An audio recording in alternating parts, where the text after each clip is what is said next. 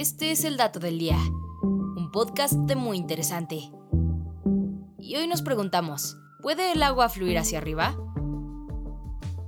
La respuesta corta es que sí, siempre y cuando se den los parámetros adecuados. Por ejemplo, una ola en la playa puede correr tierra arriba, o el agua de un sifón, o también un charquito de agua subiendo por un papel absorbente cuando éste entre en contacto con él. Incluso en la Antártida existe un río que corre montaña arriba por debajo del hielo, y por muy surreal que parezca, en realidad la ciencia puede explicar cada uno de estos eventos. La clave está en la energía y las fuerzas producidas por estos fenómenos naturales. En el caso de las olas, estas obtienen su fuerza del viento. Las mareas son causadas por las fuerzas gravitacionales de la Luna, y los tsunamis por lo general son generados por terremotos, volcanes o deslizamientos de tierra subterráneos. A su vez, un sifón actúa bajo diferentes presiones, de manera que la gravedad acelera el agua por la parte baja del tubo hacia el recipiente más bajo, y como el agua tiene diferentes enlaces entre sus moléculas, estas arrastran el resto detrás de ellas por la porción alta del tubo, logrando que el líquido se mueva desafiando la gravedad.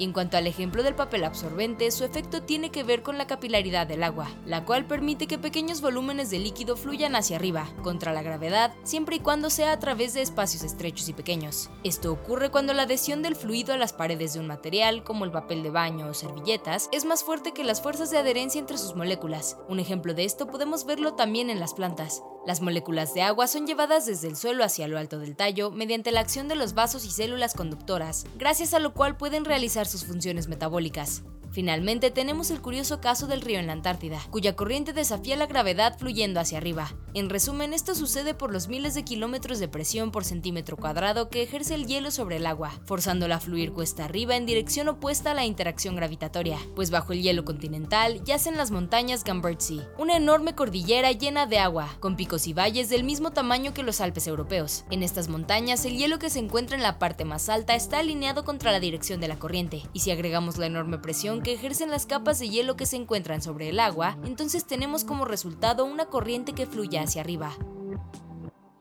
Y este fue el dato del día. No olvides seguir todos nuestros contenidos en muyinteresante.com.mx. Hasta la próxima.